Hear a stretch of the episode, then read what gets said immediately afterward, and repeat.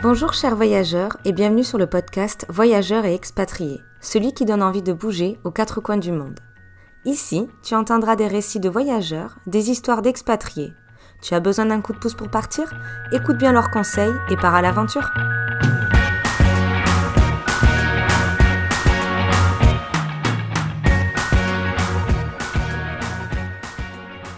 Chers voyageurs et bienvenue dans ce nouvel épisode. Aujourd'hui nous sommes en compagnie de Nidal qui vit depuis 14 mois à Tahiti. Nidal, je te laisse te présenter.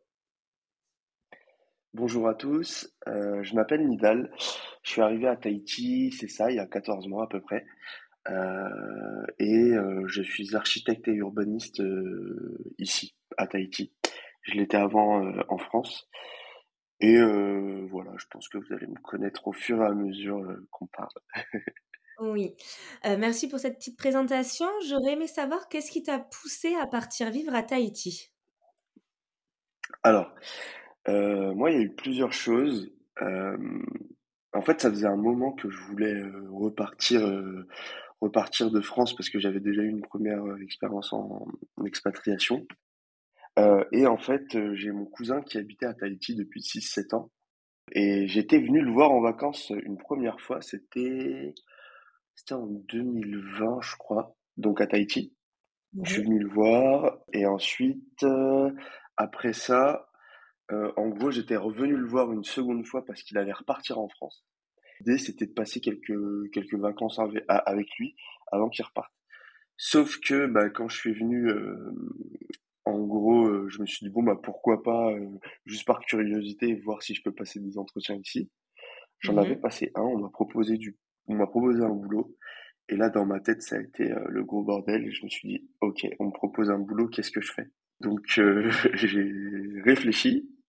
Bon, en vrai, ça m'a, ça, ça m'a pas pris longtemps parce que j'ai tout, j'ai tout de suite pris la décision d'accepter le poste.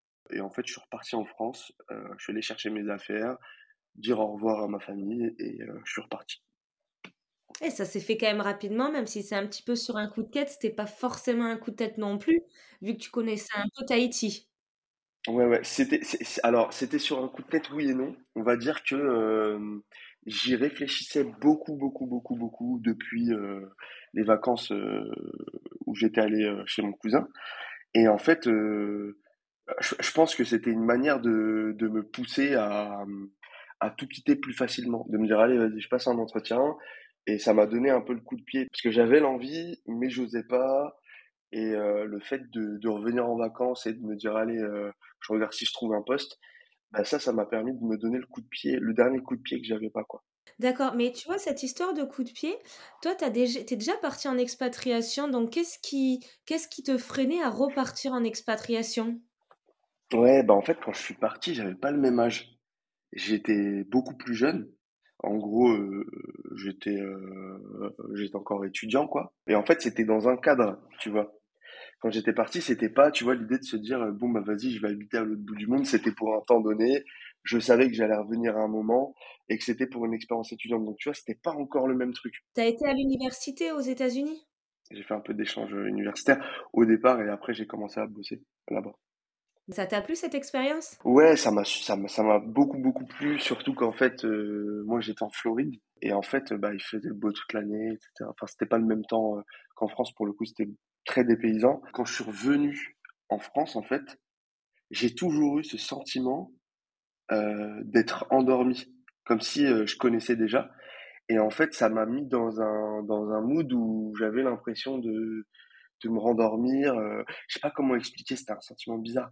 Et je me suis dit, il faut que je reparte, il faut que je reparte, il faut que je reparte. Sauf que j'ai mis bah, facile plus de 10 ans avant de repartir quelque part. quoi. Ah oui, quand même. Donc c'était oui, c'était vraiment au niveau des études. Ça t'a fait même pas une année où tu es parti aux États-Unis, c'est ça? Un an et demi. Un an et demi quand même. Donc tu as quand même euh, acquis beaucoup d'expérience euh, étudiante et aussi professionnelle, comme tu disais. C'est ça, ouais, c'est ça. Ça a commencé par une expérience étudiante où je me suis dit, bah, pourquoi pas enchaîner euh, un stage dessus et un peu bosser. Et puis après, j'ai un peu goûté au goût de, enfin, me dire, euh, bon, bah, ça va être mes premières expériences, etc. Et sauf que je suis revenu, euh, au départ, je m'étais dit, allez, je reviens en France un temps et je reviendrai ensuite aux États-Unis ou autre part. et finalement, je suis, j'étais jamais reparti, quoi. C'est vrai que quand on rentre dans la routine, après, c'est dur euh, de repartir et l'histoire du coup de pied à se dire, allez, je passe un entretien comme tu as fait euh, et me dire, ben, je suis accepté, mais là, c'est si je dis non, euh, ben, c'est repartir en arrière, en arrière, alors que si tu dis oui, ben, tu es lancé, c'est bon. Donc, je pense que c'est une très belle expérience de se pousser un peu comme ça. C'est ça, c'est ça. Et du coup, euh, donc tu es reparti dans un pays où il fait, euh, y a beaucoup de soleil, hein, encore une fois. Euh, donc je pense que c'est quelque chose qui t'attire beaucoup. Et tu es où exactement à Tahiti Alors à Tahiti, je suis sur la ville d'Aroué. Aroué, c'est dans le Grand Papété, en fait. donc tu as Papété qui est, qui est le centre de Tahiti. Et en fait, tu as plusieurs villes qui touchent Papété. C'est ce qu'on appelle une conurbation. Mmh conurbation, c'est plusieurs villes qui se touchent et qui créent une grande ville, si tu veux. Et Aroué, c'est une de ces villes-là qui touche Papété, donc c'est pas exactement dans le centre de Tahiti. C'est un petit peu moins urbain, mais ça touche encore la ville. Ce qui fait qu'en fait, vu que le problème à Tahiti, c'est que tout est concentré à un même endroit quand tu bosses, et que du coup, tous les matins, bah, tu as, un peu de bouchon, etc. Là, à Aroué, tu as l'avantage de te dire, bah, je suis pas dans la grande ville, parce que Papété, c'est une ville, hein. C'est vraiment une ville, ville, t'as pas l'impression de, voilà. Mais d'une autre manière, tu es quand même euh, un peu sur les hauteurs et et tu as ce côté euh, un peu plus euh, un peu plus naturel quoi. Et par rapport à ton travail, tu travailles à domicile en télétravail ou tu vas en physique au bureau ou un mix des deux? Alors pas du tout, pas du tout. Ça c'est un truc qui manque un petit peu, mais qui va arriver, je pense, en Polynésie dans quelques temps. C'est que le télétravail n'est pas développé. Tu peux en avoir dans certaines entreprises, mais pas partout. Et du coup, euh, je vais au bureau tous les jours. Je vais au bureau tous les jours, tout le monde va au bureau tous les jours, ce qui fait qu'il y a des gros problèmes de bouchons, alors qu'il n'y a pas beaucoup d'habitants. Euh, il doit y avoir 190 000 habitants, je crois, à Tahiti. Et malgré ça, tu as quand même beaucoup, beaucoup de bouchons parce que tout le monde va au travail à la même heure. Et donc, en fait, tu as des pics le matin et le soir euh, où il y a des bouchons. Oui, parce qu'au final, en tant qu'architecte, il y a, bon, c'est bien d'avoir les réunions et d'être en physique, mais il y a beaucoup de choses que tu peux travailler en fond de ton côté. Ouais, clairement. Clairement, il y a beaucoup de choses où je vais au bureau et je travaille euh, sur l'ordi euh, dans mon bureau, alors que, euh, alors que je pourrais bosser de, mon ordi assez facilement. Mais du coup, c'est quand même une belle expérience parce que tu es dans un super cadre. Pour avoir été à Tahiti, c'est un très beau cadre Exactement. Ouais, ouais. Ouais, vraiment, c'est un beau cadre. En plus, je bosse dans l'administration publique, ce qui fait que je touche à pas mal de projets publics et du coup, en fait, euh, là, ça te met vraiment dans la vie polynésienne parce qu'en fait, euh, tu touches à la vie euh, des Polynésiens et tu, tu, tu travailles pour le bien commun, tu vois. Et ça, c'est vrai que c'est hyper intéressant. Oui, parce que tu travailles aussi avec pas mal de locaux pour voir un petit peu plus le côté culturel ou vous êtes beaucoup d'expatriés? Alors, moi, dans mon service, enfin, on est, on est 70, je dirais. Et à mon étage, on est une vingtaine. Sur les 20, je suis le seul métropolitain. Donc tous mes collègues euh, sont, sont. C'est vrai que ça fait du bien de pas être entre métropolitains, de rencontrer des Tahitiens parce que du coup bah tu tisses des liens à Nico et euh, c'est pas la même expérience quand tu restes entre métropolitains et quand tu restes avec euh, des Tahitiens bah en fait euh, tu vis comme eux, tu parles comme eux et et t'apprends t'apprends plus euh, les problématiques euh, qu'ils ont quoi. Et enfin t'en apprends plus et t'es plus dedans quoi. Et ça c'est hyper intéressant de pas avoir ce regard métropolitain sur des projets polynésiens quoi. D'accord. Et tu souhaites partager un petit peu de ces regards que tu peux avoir? Là au niveau culturel Qu'est-ce que tu as appris en étant plus proche d'eux ou qu'est-ce que euh, ils aimeraient améliorer peut-être? Par exemple, c'est vrai que en fait à Tahiti et je pense dans pas mal d'anciennes colonies françaises, tu vas avoir un truc où la population locale va aller, euh, pas, enfin pas à l'encontre, mais il va y avoir un petit truc contre les métropolitains, tu vois. T'as, as, ce mmh truc-là euh, dans les DOM, dans les TOM, et en fait, quand tu sais pas d'où ça vient, bah tu te dis ouais, euh, pourquoi ils en, pourquoi ils m'en veulent, etc. Et en réalité, quand tu parles, en, en fait, les Tahitiens ils sont hyper ouverts. Ils sont hyper ouverts et c'est plutôt quand toi tu restes entre métropolitains, tu te fermes un petit peu et c'est dommage. En fait, quand ils t'expliquent un petit peu le sentiment qu'ils ont par rapport à la France, bah, tu comprends en fait qu'il y a une histoire qui est hyper lourde à Tahiti, qui est les essais nucléaires. En fait, il y a pas mal de monde, euh, donc de, parce que les essais nucléaires, faut savoir qu'à Tahiti, ça s'est terminé en 2006. Euh, en 96, mais ensuite il y en a eu un dernier en 2006, je crois, un truc comme ça. Donc c'est très très très récent. Les Tahitiens n'avaient pas le droit de parler leur langue. C'était interdit de parler le tahitien euh, dans les dans les espaces publics. Tu vois, enfin, t'as as eu euh, vraiment des trucs hyper contraignants où en fait, euh, bah, c'était dur pour eux quoi. On leur rejetait leur culture, etc. Aussi, les essais nucléaires, ça veut dire quoi aussi? Ça veut dire des conséquences sur la santé des gens, où tu as encore pas mal de monde qui ont des cancers à cause de ça, etc., etc. C'est sur des générations. Et en fait, quand tu apprends tout ça, tu dis, ok, ils ont eu quand même une histoire qui est assez lourde vis-à-vis de la France, où en fait la France n'a pas, enfin, c'est pas vraiment excusé par rapport à tout ça, tu vois, et tu peux comprendre que un réel traumatisme par rapport à ça, quoi. Aussi, à côté de ça, tu vas avoir, euh, par exemple, plein de métropolitains qui vont arriver de France pour trouver un boulot, euh, parfois des boulots euh, de serveur ou ce genre de choses, bah, il y a des gros problèmes de chômage sur Tahiti. Et tu as ce sentiment de, il y a des gens qui viennent pour me voler mon travail, quoi. Après, toi, quand tu viens dans, dans une autre démarche où, en fait, c'est par exemple quand tu es médecin, quand tu es archi ou ce genre de choses, quand il n'y a pas les diplômes sur place et que tu mmh viens pour bosser euh, et pour, comment dire, apporter, en fait, des compétences que tu n'as pas, c'est pas perçu de la même manière. C'est pas perçu de la même manière. Quand, surtout, en fait, euh, euh, la différence, c'est aussi quand tu viens et que tu dis pas bon ben je connais tout, euh, je vais tout vous apprendre, mais qu'en fait t'écoutes beaucoup et que tu viens sur Tahiti, bah, comme si tu étais à l'étranger et pas chez toi quoi. Parce qu'en réalité c'est ça, t'es pas chez toi. Mmh t'es pas chez toi, mais c'est pas c'est pas mauvais de se dire que t'es pas chez toi. Au contraire, le fait de dire je suis pas chez moi, ça veut dire que tu es quelque part où tu connais pas, où c'est pas vraiment la France, mais où tu as plein de trucs à apprendre quoi et où les gens qui sont ici, ils ont plein de trucs à t'apprendre sur comment ils vivent, sur euh, comment ça se passe sur une île, sur plein de trucs comme ça. Et en fait, quand tu viens avec cette ouverture, honnêtement, c'est une expérience qui est formidable. Et tu as pu apprendre beaucoup d'enseignements par rapport à tout ça, toi, certains qui t'ont énormément marqué de ce partage de connaissances? Ouais, ouais, culturellement, franchement, euh, sur euh, la, protection de la terre, sur la conscience environnementale qu'il y a ici à Tahiti. Si tu veux, nous, ça fait que quelques années euh, en métropole où on se dit ah là on commence à faire n'importe quoi avec nos terres, c'est pas bon pour la planète. Il faut savoir qu'ici en Polynésie, ils ressentent tout de suite bah, la montée des eaux, le, le, fait qu'il y ait euh, de moins en moins de biodiversité et moins de poissons, parce qu'en fait, ils mangent du poisson tous les jours, ils vivent de la pêche. La terre, en fait, c'est ce qui leur permet de vivre et de survivre tout de suite sur une île.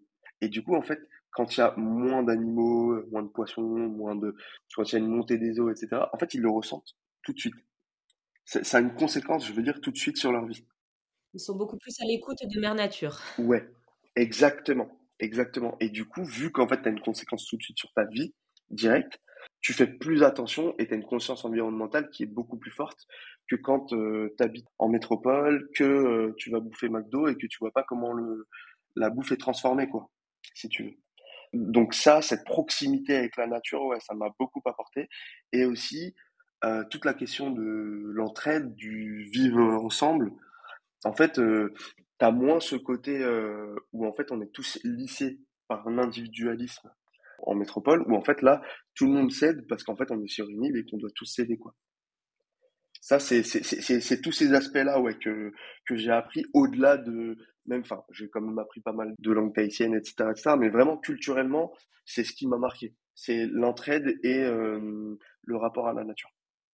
D'accord. Et du coup, entre ces 14 mois, t'es rentré en France ou pas? Oui, je suis rentré trois fois. Ça a dû faire un choc culturel. Ouais, ouais, clairement, clairement. Je suis rentré trois fois, j'ai eu la chance de rentrer, enfin, la chance oui et non. Mon bilan carbone, il est, il est hyper haut, hein, mais j'ai dû rentrer euh, pour des raisons euh, familiales donc ce qui m'a permis de rentrer quand même pas mal de fois. Il faut savoir que même si le billet est cher, en fait, à Tahiti, tu as un salaire qui est quand même plus élevé par rapport à la France. Et du coup, en fait, ton billet d'avion, même s'il a 1000 euros, en fait, la vie, elle est plus chère aussi ici. Il faut savoir que la vie est beaucoup plus chère, mais tu gagnes plus aussi. Euh, et du coup, quand tu prends un billet d'avion, bah, t'as pas l'impression qu'il vaut aussi cher que ça. Donc ça peut te permettre de rentrer euh, un peu plus souvent. Moi, j'ai dû rentrer trois fois cette année parce que euh, j'ai eu des petits soucis dans ma famille, quoi. Oui. et c'est vrai que quand je suis rentré, il y a plein de trucs qui m'ont frappé et où en fait j'ai ressenti un décalage par rapport à ma famille et par rapport à, à mes amis. Ouais. Et tu peux les partager, ces décalages Enfin, peut-être quelques décalages que tu as eus qui t'ont fortement Ouais, marqué? Bah, par exemple, ce qui m'a marqué, c'était... Alors, on s'en rend pas compte quand on est en France, mais c'est vrai que, tu vois, tout le monde te dit oui, en métropole, euh, en Europe, on nous pousse à la consommation, etc., etc. Bah, en fait, nous pousser à la consommation, c'est pas quelque chose qui, en fait, t'en as pas conscience quand, quand, quand tu es en métropole. Et quand tu reviens, tu vois que bah, tu vas, des amis qui vont dire ah bah tiens, euh, moi je vais aller acheter ça, euh, je vais aller me prendre. Euh, c'est pas mauvais d'acheter des choses, hein, mais c'est juste que, en fait, quand tu es dans un milieu insulaire, quand tu es dans une île, tout coûte tellement cher que tu vas pas faire les boutiques tous les jours, tu vas pas acheter des habits tous les jours, tu vas vivre avec trois t-shirts, quatre shorts. Enfin, tout le monde s'en fout un petit peu de la mode entre guillemets quoi. Tu vas plutôt acheter des trucs résistants, euh, que tu vas pouvoir mettre souvent, etc. Mmh et en fait, quand tu reviens en métropole et que tu vois que, bah, vas-y, t'as as ce truc d'acheter, euh, je sais pas, un habit pour une soirée, quoi. Tu te dis, mais attends, c'est des conneries. Je faisais des conneries. Et moi, un truc qui m'avait marqué, c'est que j'étais allé en course avec ma maman et ma maman qui disait, ah putain, il y a plus de, il y a plus de yaourt à la vanille. Tu vois, un yaourt spécifique qu'elle achetait. Et je dis, bah, c'est pas grave, prends n'importe quel yaourt. Et en fait, c'est parce que ici, t'as pas les mêmes produits aussi dans les rayons, donc ça va coûter cher. Et du coup, bah, parfois, tu peux avoir des pénuries de d'œufs, enfin d'œufs, par exemple. Donc, tu vas pas acheter d'œufs. Euh, ou tu vas avoir des pénuries de moutarde, donc tu vas pas acheter de moutarde. Et du coup, en fait, euh, bah, tu t'habitues, quand tu es à Tahiti, à pas tout avoir. Et quand, par exemple, tu as un petit produit spécifique que t'as pas quand tu es en métropole, et que tu te plains parce qu'il manque quelque chose, les gens font pas exprès, hein, mais en fait, on nous a tellement conditionnés à tout avoir tout de suite qu'en fait, euh, ben, on se rend pas compte que qu'on est dans une surconsommation, quoi. Qu'on est dans une surconsommation alors qu'on pourrait très bien se passer de, de plein de choses. Et ça, c'est vrai que même si on te parle de la conscience environnementale, du fait de trop consommer, etc., eh ben, t'en as vraiment conscience quand tu vis plus de cette manière-là, quoi. Et c'est un truc qui m'a frappé, ouais. Oui, parce que ça, c'était vraiment différent parce qu'aux États-Unis, il n'y avait pas ce. Bon, après, déjà, étais beaucoup jeune. pas pareil. Il y avait pas du... C'était mmh. pas dans l'air du temps cette conscience. Et aussi, c'était un grand pays, alors que vraiment, Tahiti, c'est une petite île. Et oui, pour y avoir été, les choses, elles coûtaient deux à trois fois plus cher. Et du coup, on se pose vraiment la question est-ce qu'on a besoin de ça? Ouais, c'est ça, c'est ça. Bah, tu, tu, tu l'as bien vu quand tu y étais. Hein. De un, ça coûte cher. De deux, bah, quand tu consommes local, bah, tu vas moins payer que si tu consommes des produits métropolitains aussi. Donc ça te conditionne aussi sur, euh, sur ce que tu consommes, tu vois. Et, et en fait, tu consommes plus durable par nécessité aussi, tu vois. Par, par nécessité, mais d'une autre manière, ben, au moins tu te dis, euh, je fais pas n'importe quoi. Oui, parce que là-bas, la viande coûte très cher, parce que comme tu disais, c'est beaucoup le mmh. poisson qui est utilisé ou les œufs quand il y en a, et la viande, elle a très très peu. Et la période, nous, on est venu trois semaines, je crois qu'on a mangé une seule fois ou deux de la viande, et encore. Je, je, pèse mes mots. Mais au final, on n'en manque pas de tant, de tant que ça parce qu'il y a le poisson, il y a d'autres protéines et euh, c'est s'habituer à ce qu'on peut avoir à, la place. C'est ça, exactement. Par exemple, moi, il euh, faut savoir que j'aimais pas le poisson. Je détestais le poisson, j'avais un traumatisme avec le poisson quand j'étais petit parce que j'avais avalé des, des euh, comment ça s'appelle, des arêtes. Et en fait, je voulais plus manger de poisson depuis que j'étais petit. Et en fait, Tahiti, ça m'a, ouais, ça m'a, ça m'a renoué avec le poisson, quoi. Maintenant, je fais que de bouffer du poisson. Déjà, c'est pas le même goût. T'as plein de poissons différents, donc euh, tu vas avoir des poissons avec euh, des chairs qui se rapprochent même euh, de la viande, quoi. Et, et en fait, tu, tu le manges de, de 30 manières différentes. Donc en fait, à chaque fois, t'as pas forcément l'impression de manger du poisson. maintenant, j'en mange tout le temps, mais mais ouais, ouais, c'est vrai que tu, tu fais plus attention. Et aussi, c'est pas des poissons issus de la, de la grande pêche. Tu vois, des... ouais, c'est ça. Le... Exactement. Le poisson que tu vas, tu vas acheter, ça va être, par exemple, tu vas t'arrêter sur le bord de la route et tu vas avoir des pêcheurs qui vont vendre leur poisson et tu vas le vendre. Ou si tu as de la chance, que tu pêches ou que tu as des amis pêcheurs, bah là, c'est encore mieux parce que tu, tu sais que c'est direct, quoi. Mmh. Et d'ailleurs, si tu devais euh, décrire Tahiti au niveau de la nourriture, quel serait le plat ou les deux plats qui représentent pour toi euh, la culture polynésienne, peut-être?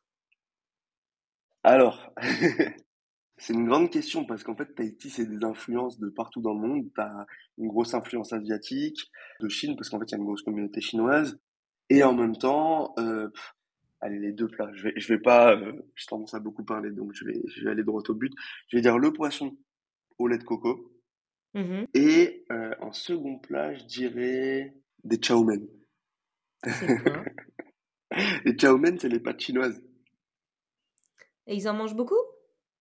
Ouais, en fait, ils en mangent beaucoup. Et euh, quand tu vas euh, au marché ou quand tu vas dans les petits boui-boui locaux, etc., t'as toujours des chow mein partout, quoi. C'est limite un accompagnement. D'accord, bon, bah, c'est intéressant à, à, voir. Je savais pour la salade tahitienne au lait de coco, mais pour les, les nouilles, je ne savais pas. Je, je, vais dire ça, mais pour l'influence pour l'influence chinoise. Et, et, du coup, en contrepartie, quand tu rentres en France, au niveau gastronomique, qu'est-ce qui te fait plaisir à manger? Alors, mes parents sont d'origine tunisienne. Mes parents mangent très épicé, donc j'ai eu l'habitude de manger très épicé. Et c'est vrai qu'ici à Tahiti, c'est pas hyper épicé. Et euh, j'avoue que les bons plats de ma maman, euh, c'est ce qui me manque beaucoup. Donc les plats tunisiens, c'est surtout ça. Parce que la gastronomie française, tu peux trouver quand même pas mal de choses dans des restos.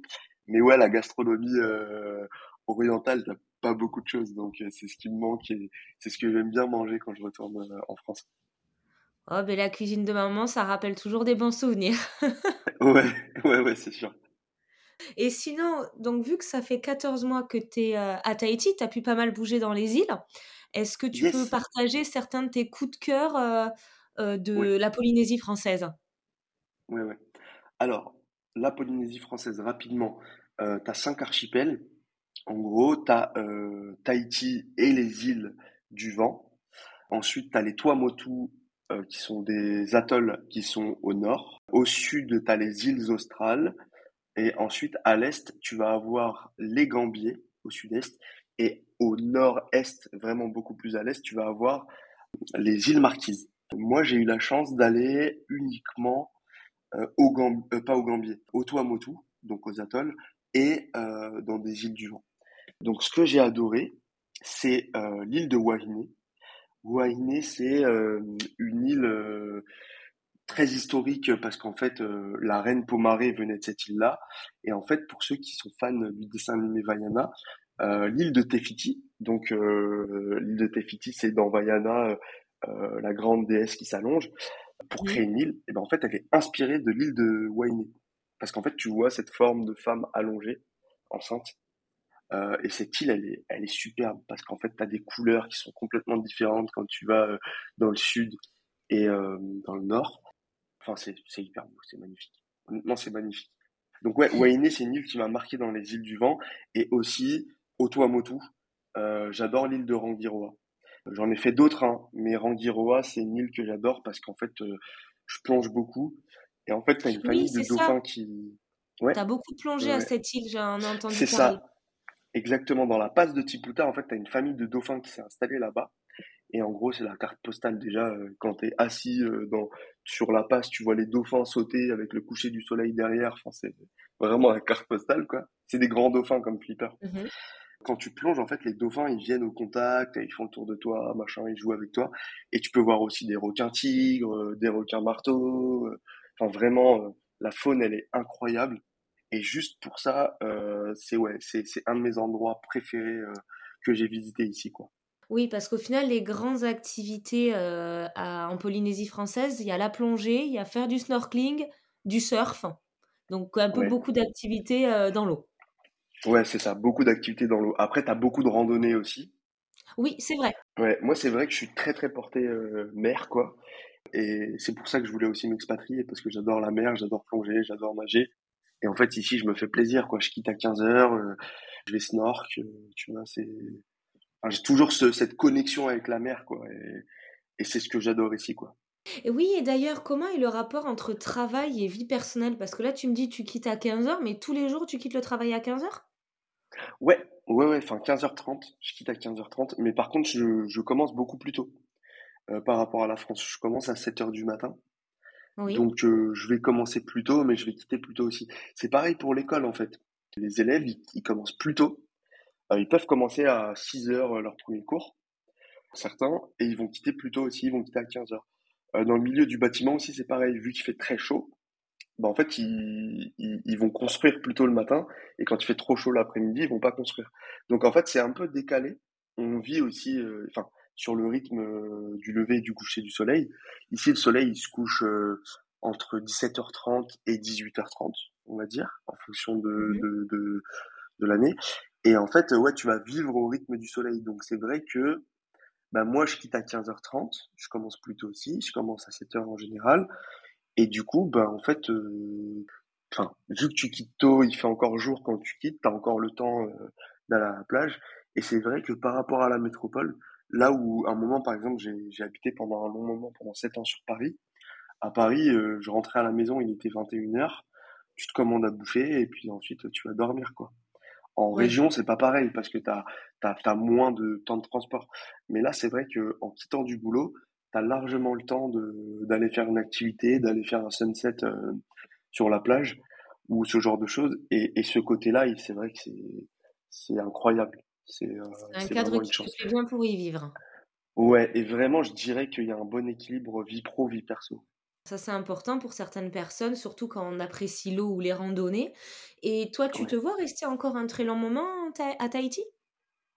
Alors moi, je suis quelqu'un qui a toujours eu l'habitude de tout planifier dans sa vie, de dire: «Je reste un an ici, 2 ans ici, 3 ans là» et en fait, c'est la première fois de ma vie où je me où je me pose pas de questions et pour l'instant, je je me suis pas donné de de date, quoi. J'ai là, ça se passe bien. Pour l'instant, il y a rien qui me pousse à rentrer, donc heu, je vis mon expérience à fond et après je verrai dans quelques années, mais en tout cas, ça fait 14 mois que je suis là et je ressens pas encore l'envie de rentrer. Oui, alors pas forcément obligé de rentrer en métropole, mais je pensais peut-être à un autre pays qui peut être autour, comme, heu, la Nouvelle-Zélande, la Nouvelle-Calédonie, qui sont des pays toujours Ouais, avec une condition de vie entre vie pro et vie perso et proche de l'eau qui peuvent être attirantes. C'est vrai, c'est vrai, c'est vrai. Bah, j'aimerais bien déjà le fait d'être de ce côté-là de la planète, ça permet, heu, aussi de on n'est pas très loin de la Nouvelle-Zélande et cetera, donc ça permet de voyager. Là, j'ai prévu d'aller en Nouvelle-Zélande, mais juste en vacances et de visiter un peu tout ce coin-là. Pour l'instant, je t'avoue que, heu, je me sens bien ici, en Polynésie et je me suis pas encore posé la question de partir autre part, quoi. Bon, beh, c'est très bien, hein, tu as trouvé ta place pour le Mmh. moment et il faut suivre ça. C'est ça. Et je voulais du coup, j'arrive aux dernières questions. Je voulais savoir pour quelqu'un qui souhaite partir en Polynésie ou vivre une expatriation, heu, n'importe où dans le monde, est-ce que tu aurais des conseils à à lui partager? Ouais, ouais, ouais, ouais, heu, carrément. J'aurais plusieurs conseils. Premièrement, heu, je dirais, c'est toujours bien, avant de partir s'installer quelque part, enfin, si on peut, si on a les moyens ou ou si on peut construire son expérience, c'est d'aller visiter en amont. Parce qu'en fait, il y a des endroits où tu te dis: «Bah, jamais je je» moi, je me avant d'aller à Tahiti, jamais je me serais dit, que j'allais hab ha habiter à Tahiti et en fait, heu, visiter, ça te permet déjà de voir une première fois l'endroit et ensuite, parfois, on se dit: «Ouais, mais je peux pas partir parce que j'ai trop d'attaches, heu, parce que je vais être loin de ma famille». Moi, je suis très famille, par exemple. Parce que je suis loin de ma famille, parce que ça va être dur, parce que tout ça, tout ça. En réalité, on n'a qu'une vie. Voilà, tu tu tu vis pas ta vie 2 fois. Si tu veux partir, fais-le. Mets-toi un coup de pied, fais-le et si ça te plaît pas, tu peux toujours revenir, quoi. Tu peux toujours revenir, mais vraiment, heu, enfin, faut sauter le pas, quoi. Faut sauter le pas, premièrement et ensuite, heu et ensuite, heu, ouais, on n'a qu'une vie donc heu, donc faites-le. Qu'est-ce que pour toi signifie le mot voyage? Le mot voyage, pour moi, c'est c'est apprendre. Pour moi, voyager, c'est quand tu as quelque chose à apprendre, quand tu as toujours quelque chose à apprendre. Quand tu vas quelque part et que tu découvres quelque chose, quoi. Tu découvres des nouvelles manières d'habiter, même si tu peux lire des trucs dans les livres, tu peux lire dans des reportages, enfin, tu peux lire dans des, dans des livres et voir euh, dans des documentaires des trucs. Quand tu vis la chose, c'est tellement pas pareil. T'apprends, mais, mais tellement sur toi-même et sur, euh, sur les gens, sur les cultures, qu'en fait, euh, pour moi, voyager, le, voyage, ça a vraiment un truc avec l'apprentissage. Eh bien, merci beaucoup, Nidal, pour ce partage d'expérience. Tu as su nous, partager ce côté euh, de la Polynésie française au niveau de leur culture et comment toi, tu, tu, y as pris goût. Ça a l'air de te plaire et autant profiter euh, tant que tu peux et tant que tu as envie de cette belle vie. Et merci pour tout ce partage. Je pense que ça donnera envie à d'autres personnes de découvrir ce pays euh, ou d'y se renseigner un peu plus. Merci à toi. Merci à toi d'avoir écouté le podcast jusqu'à la fin. J'espère que cet épisode t'aura fait voyager le temps de quelques minutes. N'hésite pas à donner ton avis sur la plateforme où tu l'écoutes. À la prochaine!